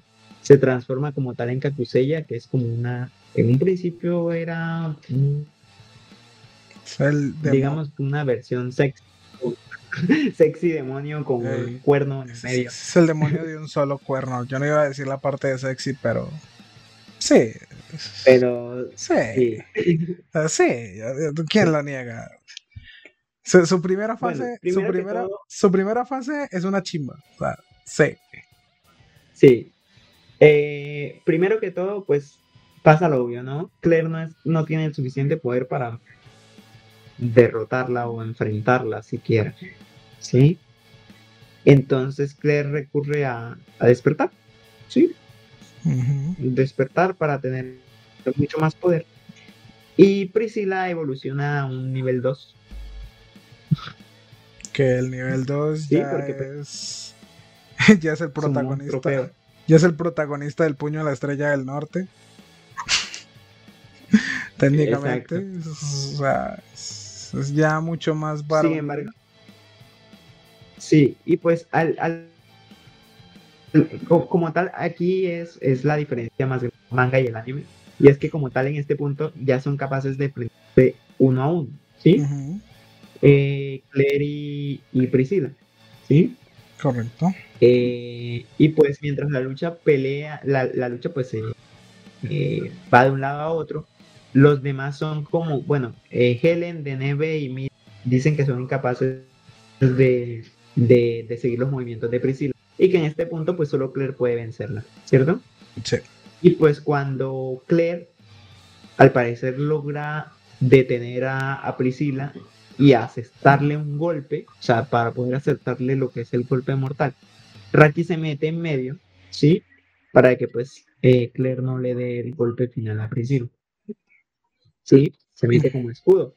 Porque, hey, eh, ella quizá sea buena. no, es más, eh, no, creo que es más por el hecho de que si lo hace, no solamente va a estar cruzando ya sus límites de su cordura, sino que luego de ese golpe va a dejar de ser completamente humana. Entonces es como, eh, que, es como que, Claire, no lo hagas, te extraño. es como que no. Eh, a mí la verdad no me gustó esta conclusión. Raki, ¿no? O sea, sí, o sea. anime? Sí, no. Porque pues al a fin de cuentas, digamos que Priscila es, pues, es un yo. O sea, se ve como humano y es la razón por la cual Raki empatiza con ella. Sí. Pero técnicamente el matarla no haría realmente. Eh, completaría su venganza y haría lo que cualquier otra Claymore hace. ¿Sí? Matar a un John, que ese es el objetivo. Entonces, como tal, yo pensaría que la excusa de Raki por lo menos no tiene un punto de validez o de peso lo suficiente como para obligar al personaje a meterse. ¿Sí? cosa en la cual el manga pues le gana al anime en ese sentido porque esta escena realmente en el manga no. No, no tiene nada que ver. Y es más por el hecho, si vamos ya, o sea, si ya técnicamente esa es la conclusión, o sea, al final no, no mueren, pues principalmente es por el hecho de que en la serie se centraron más en como que eh, relacionar más a los dos personajes, más que normalmente en el manga era simplemente Claire por una parte y Raki por el otro como amigos o como colegas. Es decir, a pesar de que Claire sí tiene una, tiene una relación con Raki que es, yo diría que es más de madre a hijo que de, que de relación entre pareja como tal. En el anime lo hacen ver así. Entonces, sí. más que nada es por eso, pero bueno, continúa. Pues finalmente, pues este final como tal no es canon, pero, pero sí, la conclusión final sí. Eh, eh, es que la batalla, bueno, la batalla eh, en el volcán, porque pues se la vi, batalla final contra el villano en el volcán. El macho. es un, es un clásico de, la verdad es que es una batalla en el volcán.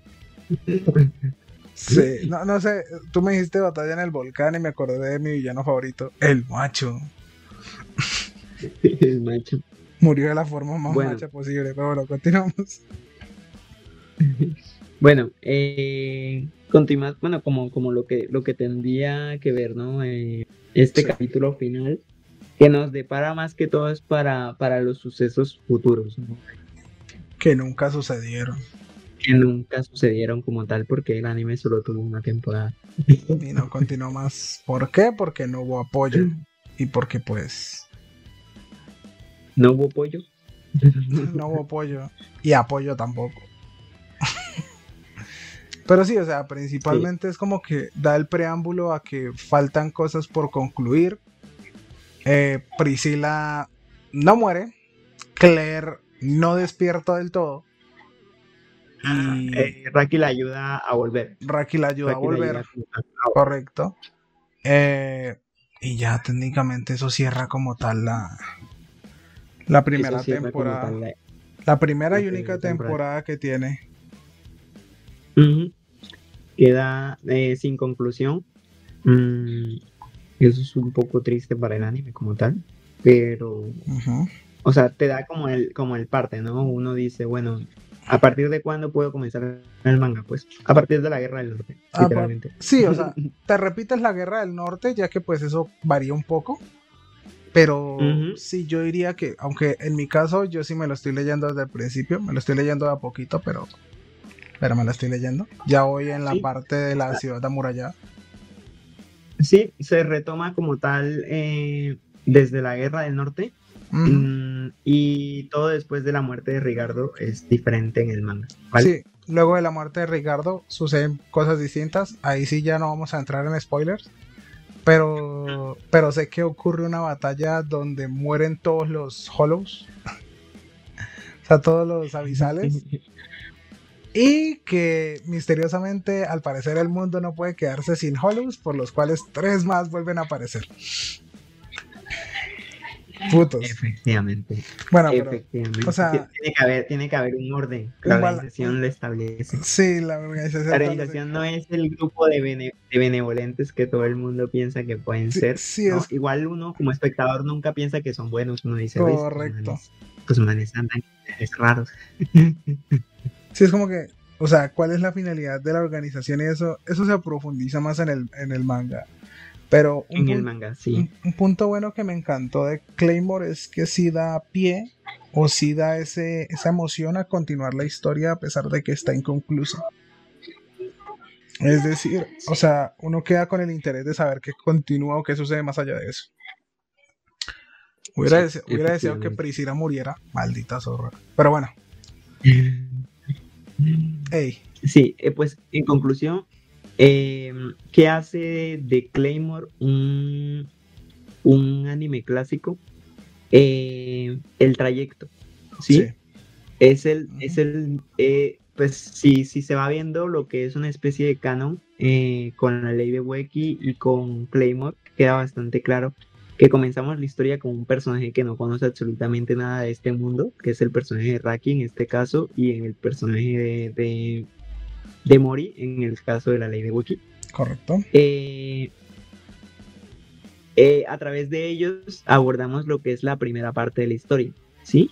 Y después vamos con el main character, que en el caso de Weki, pues es Weki, y en el caso de Claymore es Claire, que eh, ya como tuvimos esa fase introductoria con el personaje de, de Abrebocas, por así decirlo, conocemos un poco más de su mundo, ya podemos entender las motivaciones del main, del main character y eh, empezamos lo que es el trayecto de la segunda etapa de la historia, ¿sí? En la cual vamos a estar todo el tiempo, o la mayoría del tiempo, con el personaje principal de nuevo.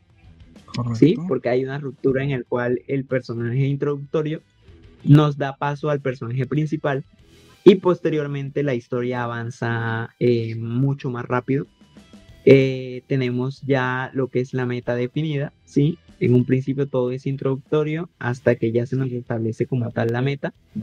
Y empiezan lo que son los, los arcos de Power Up, ¿sí? Eh, de Time Skip y eh, las alianzas dentro de la propia historia. Sí, eso de que... Entonces, ese... De que todos empiezan a tramar sus propias redes y que Poe está dentro de una red mucho más grande que hasta los propios espectadores desconocen. Sí, y es que el personaje principal no entra a romper esas redes, ¿sí? Entra a formar parte de todas esas redes y es como él puede manipularlas para que el juego vaya a su favor, ¿sí? Exacto. O si, y ni siquiera a su favor, porque muchas veces, a pesar de que Claire trate de, seguir o de manipular las reglas, nunca le sale, no le sale del todo bien, ¿no? O sea, siempre termina perdiendo algo, más que nada su humanidad poco a poco. Sí. Y, y, pues algo, algo bastante claro, ¿no? O sea, se deja claro lo que puede y lo que no puede hacer el personaje, se dejan claro unos niveles de poder que pues obviamente el personaje principal va a escalar o va a llegar a alcanzar, pero no va a ser algo inmediato. Exacto, es decir, Creo que, requiere, requiere un esfuerzo poder pasar de un nivel a otro. Sí, lo que más rompe es este final, pero es porque es un final un poco forzado, ¿no? El hecho de que Claire sea capaz de seguirle el ritmo a, a, Priscila. Sí, correcto. Eh, es algo que obviamente sucede de forma abrupta en el anime, pero en el manga, pues esto no sucede, ¿vale? Para que Claire llegue al nivel de Priscila, tiene que pasar muchísimas cosas y eso se entiende perfectamente porque pues, Claire en ningún momento en el anime nos muestra que es capaz de llegar al nivel de Teresa. Y si Teresa no fue capaz con Priscila, obviamente Claire tampoco. Sí, aunque en su defensa o en la defensa de Teresa, tengamos en cuenta de que pues se confió y murió desprevenida. Porque si ella hubiese estado alerta, quizá al menos le hubiera hecho algo de frente a, a, Priscila, porque Priscila lo que hizo fue asesinar la traición.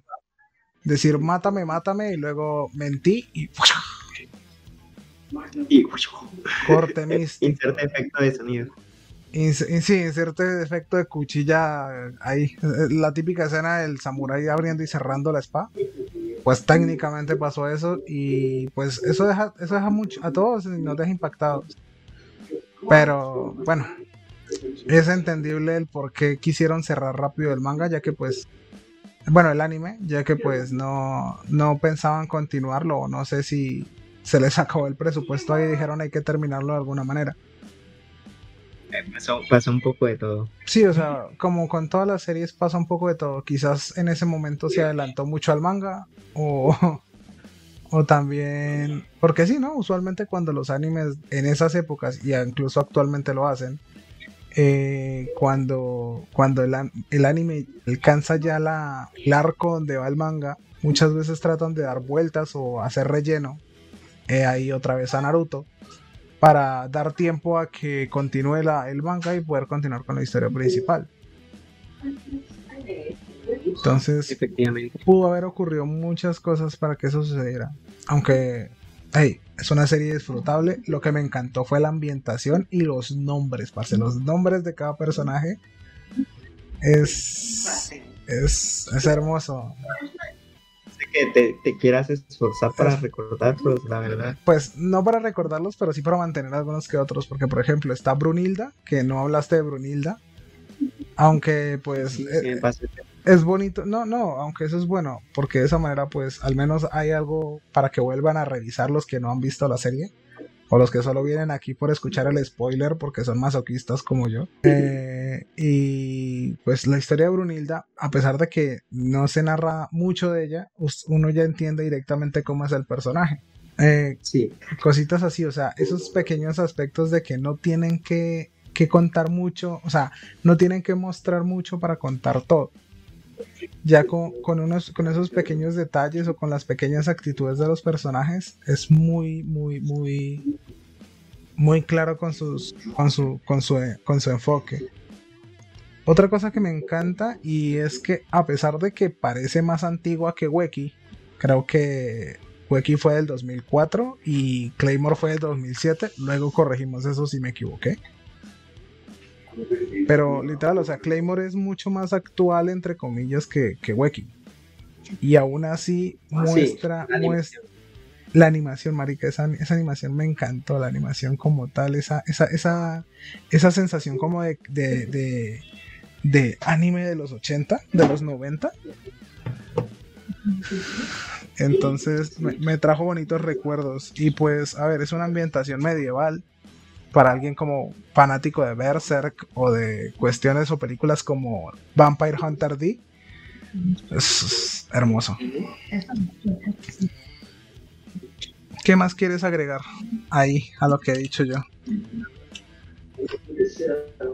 No, pues como tal, o sea, todo lo que podemos decir es que Claymore es una buena animación, es una buena historia animada. Y o sea, se nota, se nota bastante el esfuerzo de las personas que estaban detrás de la historia. Es una historia con una continuidad entendible. Es bastante buena, bastante atrayente. Eh, no tiene mucho público realmente, no, no, son muchas personas las que digan, ay no, yo me he visto Claymore. Eh, entonces tiene un grupo bastante reducido de personas. No la recuerdo mucho. Sin embargo, pues sí, sí es una, sí es una joya bastante interesante. Me encantó eh, la ambientación sonora. Me gustó bastante lo que fue eh, el diseño de personajes y la personalidad de cada uno de esos personajes que está bastante bien hecha. O sea, la creación como tal de los personajes es, es una creación bastante bien hecha. Sí, se nota el esfuerzo. Eh, uno empatiza, empatiza con los personajes que tiene que empatizar. Teresa. crea, crean la crean el ambiente como tal. Eh, o sea, e, el, mundo de dentro de Claymore está bien, bien estructurado, bien, bien creado. A pesar de que no es mucho lo que te explican, es precisamente por ese misterio que uno queda como, bueno, cuéntenme más. Y es realmente a cada capítulo que te, que te muestran, eh, te genera cada vez más curiosidad. ¿no? Eh, y son esos mismos puntos los que te obligan a pasar al manga. ¿Sí? porque como no te los dejan completamente claros en el anime, tú quieres saber más. O sea, qué es la organización, qué planean. ¿Qué pasa con eh, Isley? ¿Qué pasa con Rifle? ¿Qué va a pasar? ¿Y qué pasa con Isley? ¿Qué pasa con Rifle? ¿Cuál es el otro ser abisal? Correcto. ¿Es posible eh, matarlos? Y etcétera, etcétera, etcétera. Sí, porque yo por lo menos cuando me vi el anime yo estaba como, esos menes son inmatables. Créeme, yo también pensé lo mismo. Ahorita cuando acabo de leer el, el mientras revisaba algunas cositas mientras hablábamos, como los símbolos, que por cierto al, parecer sí son símbolos individuales para cada una de ellas, pero que yo tenga entendido es con referencia a los números. Eh, me, me, me tragué un spoiler de lo más hermoso. voy a dejarlo hasta ahí. no voy a mencionar qué es. Luego, luego fuera de llamada o bueno, fuera de conversación lo, lo, conversamos para no. Para darles ese plus a la gente de que si quieren leerse el manga, que lo lean. Que, lo, que vale la pena, la verdad. Y bueno. Entonces sí, con esto concluiríamos tal la historia de Claymore y pensaríamos en lo que es la historia de la semana siguiente. Sí, no, o sea, técnicamente ya con esto cerramos. Y como habíamos dicho en el primer video, con este íbamos con Claymore. Entonces, en la siguiente iré yo conversando ahora de Invincible. Que ya no es animación japonesa, es animación americana, ¿se puede decir? Sí, es animación americana. Es animación americana. Va a ser un nuevo curso, técnicamente, y un enfoque, pues, similar más vamos a tratar directamente de hablar de, otro tipo de series. Pero eso ya lo hablaremos directamente en la siguiente, en la siguiente sección o en la siguiente clase, como podemos decir. Entonces, ¿concluyes o concluyo? Eh, concluye, por favor, hazme los honores. Muy bien, en este caso, pues, este fue Kyle, yo fui Camilo y esto fue la clase del momento pueden tomar sus libros. Hasta la siguiente clase. Hasta luego.